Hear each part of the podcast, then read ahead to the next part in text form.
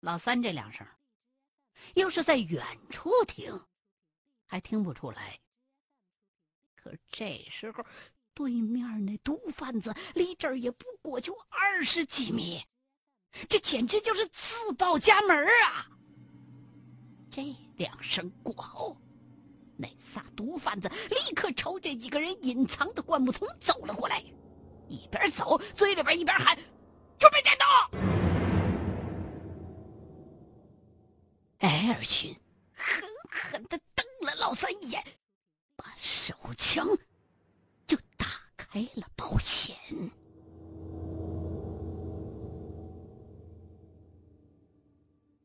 不过，说实话，这些毒贩子并不像埃尔逊当初形容的那样视死如归。那三个哥们儿这时候也摸不清情况。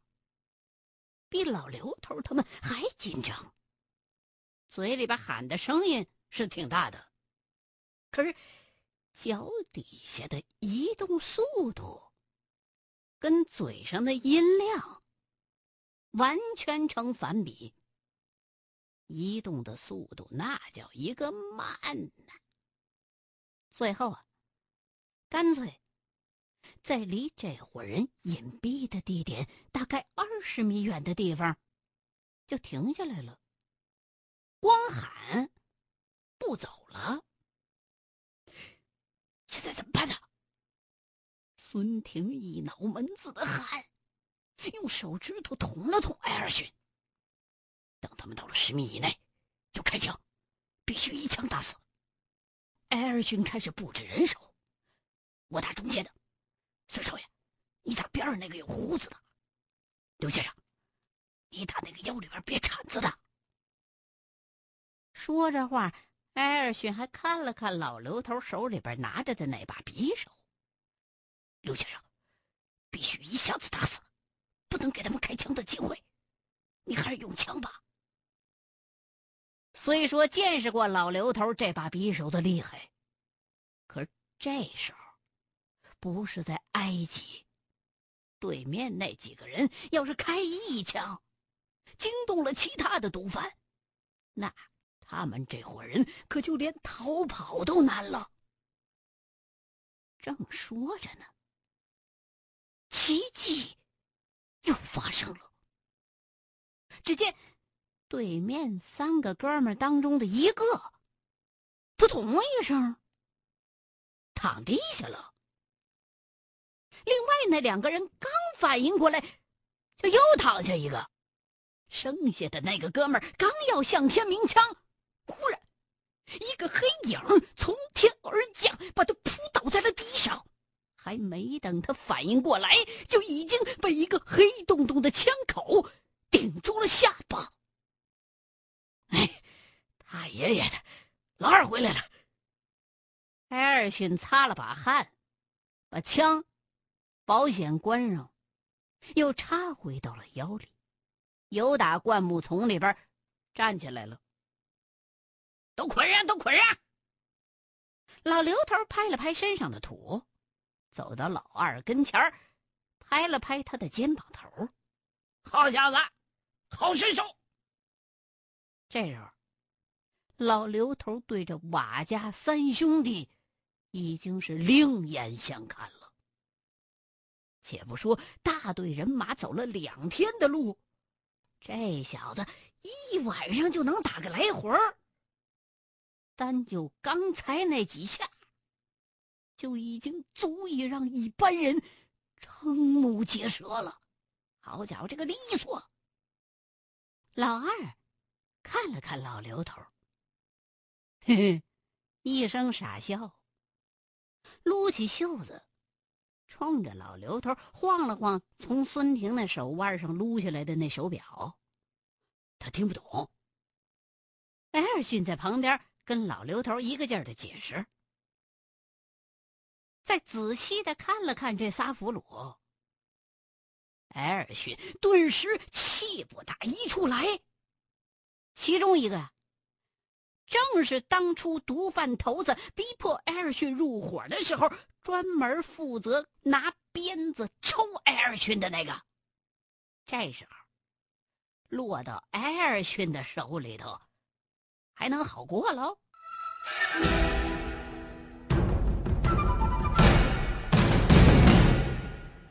二十三点三十分，洞口一切就绪。对于这次计划而言，这三个俘虏还是很有意义的。每当大据点那边联络他们几个询问这边的情况的时候，让这三个人对着对讲机喊一声“没事就可以应付过去了。这一带也再没来过其他巡逻的，所以。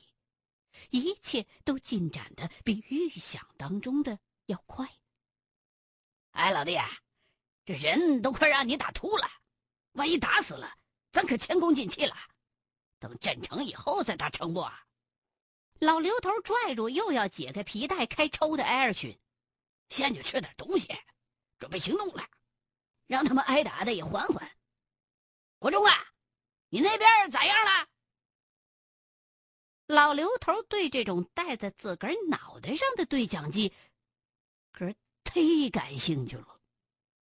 打发老三给张国忠他们那边也送过去一个之后，平均每五分钟就联系一回张国忠，都快把张国忠给烦死了。我这边还差一点，再过十分钟就差不多了。张国忠这边本来早就该完事儿的。因为六十四根定院桩当中的十几根得往那石头里边打，所以费了牛劲了，叮叮当当，叮叮当当，凿了一下午，才凿了一半。我说你快着点啊，还有半个钟头，好了赶紧告诉我。老刘头看了看星星，又把头转向艾尔逊。对了。这三块料晚上没回去，据点那边不会怀疑吧？到现在都没动静，应该没事。艾尔逊看了看表，刘先生，你布置一下吧。等会儿我们怎么配合你？嗯，等会儿你、孙少爷、老二、老三都到咱们白天藏身的那个地方去。我不发话，别出来。等镇书转到国忠手里边，你们赶紧跟我下山，留个孩子看着这三块料就行。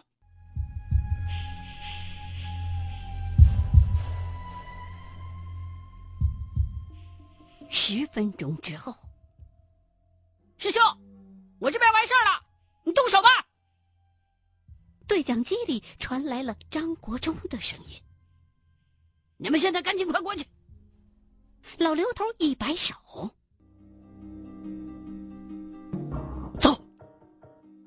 艾尔逊用枪顶着三个俘虏，跟着孙婷一块儿往灌木丛走去。老二、老三拿起枪紧随其后。凹子外头只剩下了老刘头一个人。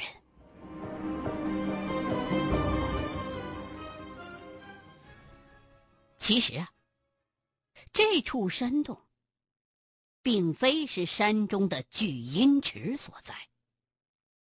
当初那个原田幸九郎从云灵子那儿学得了引藏大阵之后，直接把山里边其他地方聚阴池的阴气引到了洞口，然后又仿造了一个李嗣源镇墓所用的炼尸斧。放在洞口，以作防范之用。破这个阵，其实有一种最简单的方法，就是找到原田当年所布的隐藏大阵的所有的阵眼，把它逐一的破掉，然后你就可以平平安安、大摇大摆的。进山洞了，可是隐藏大阵千变万化，凭老刘头和张国忠对这种阵法的了解，找到阵眼是不大可能的。所以，就只能再布一个引藏大阵，把当年原田引过来的那些阴气，再引到别处去。也算是以其人之道还治其人之身吧。所以说理论上讲，这种方法是可行的，可是实际效果如何，就连老刘头心里头也不敢打百分之百的保票。拿着罗盘。站在宋院镇的中央，老刘头抬脑袋，一个劲儿的望星星，不时的用手比划出一个奇怪的姿势，在眼前做参照。国忠，你照好了，我开阵了。老刘头把罗盘放进随身的布兜子里，拿出打火机，开始一根接一根的点插在地上的那些香。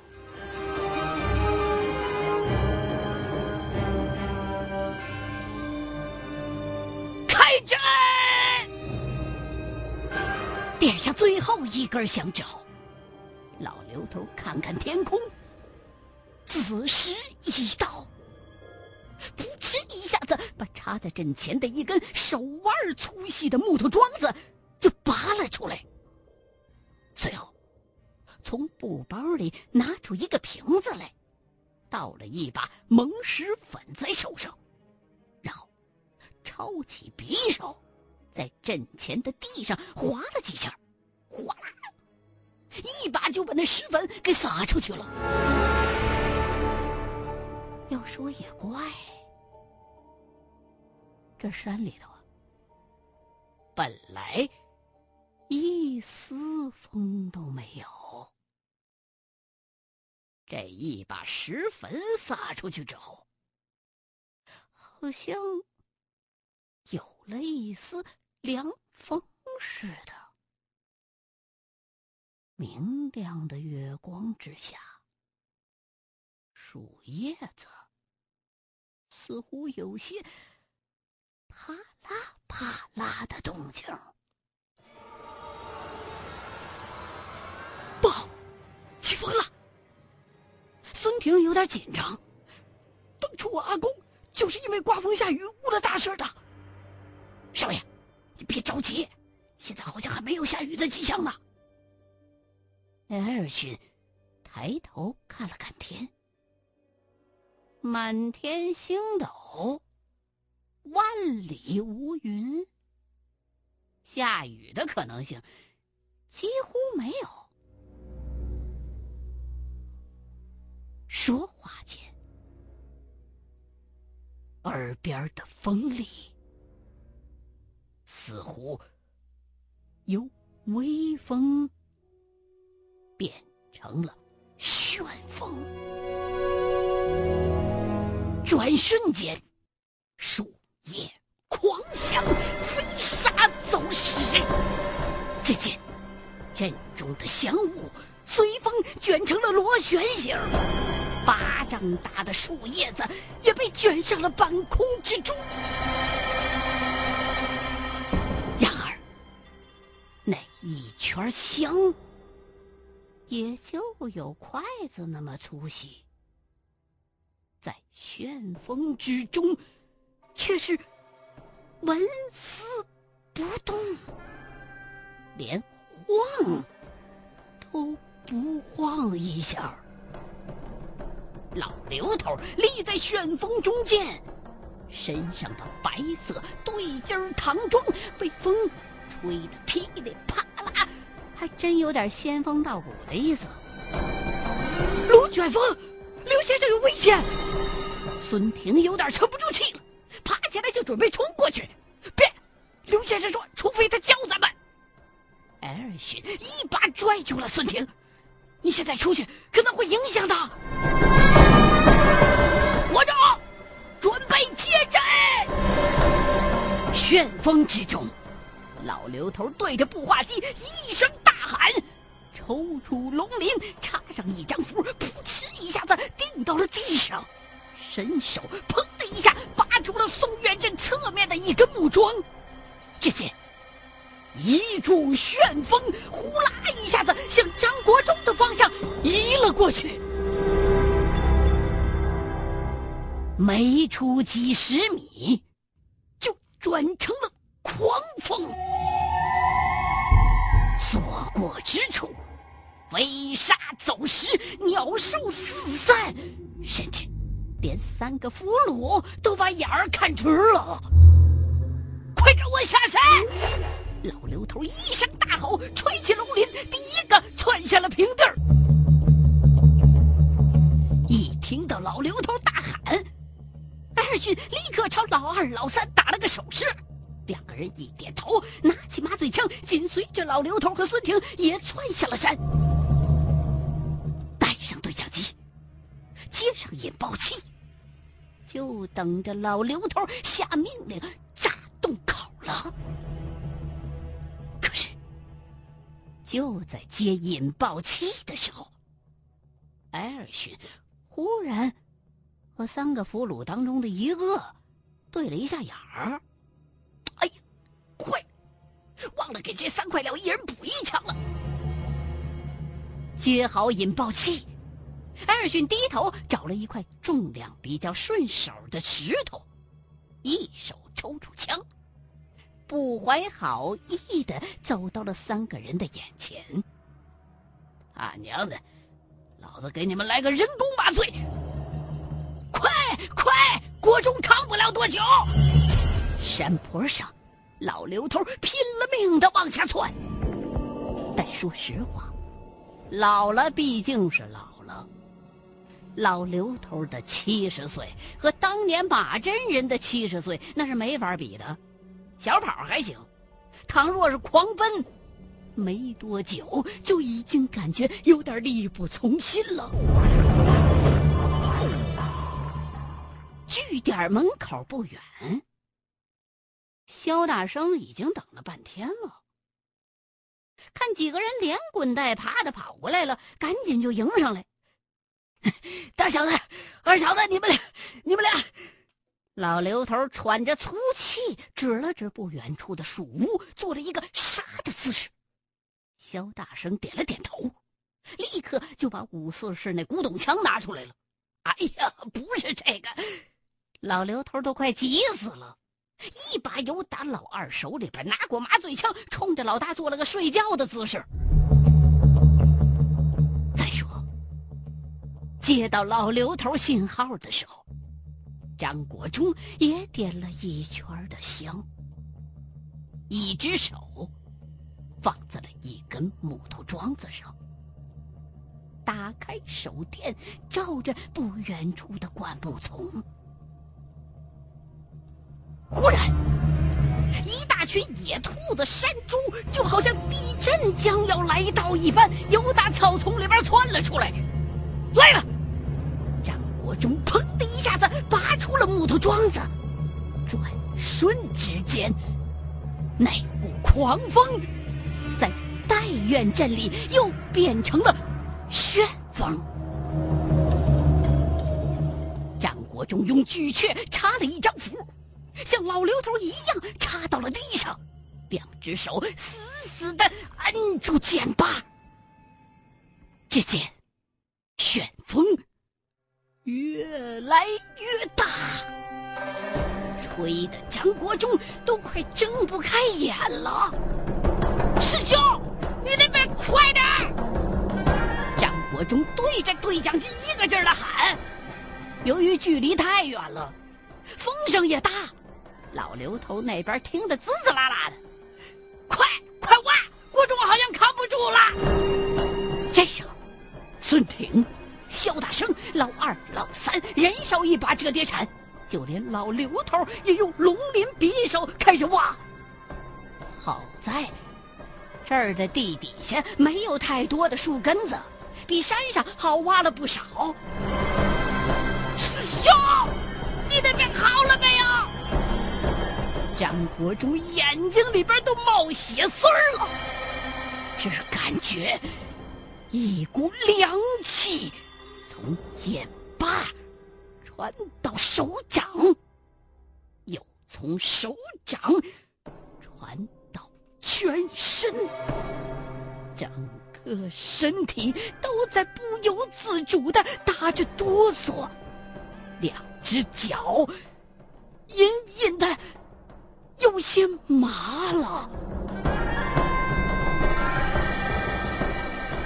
运起真气，张国忠刚想压一压双手的凉气，忽然，一根插进木头的木桩子，砰的一声从石头里边蹦出来，随着旋风飞上了天，然后啪嗒一下子掉在了不远处。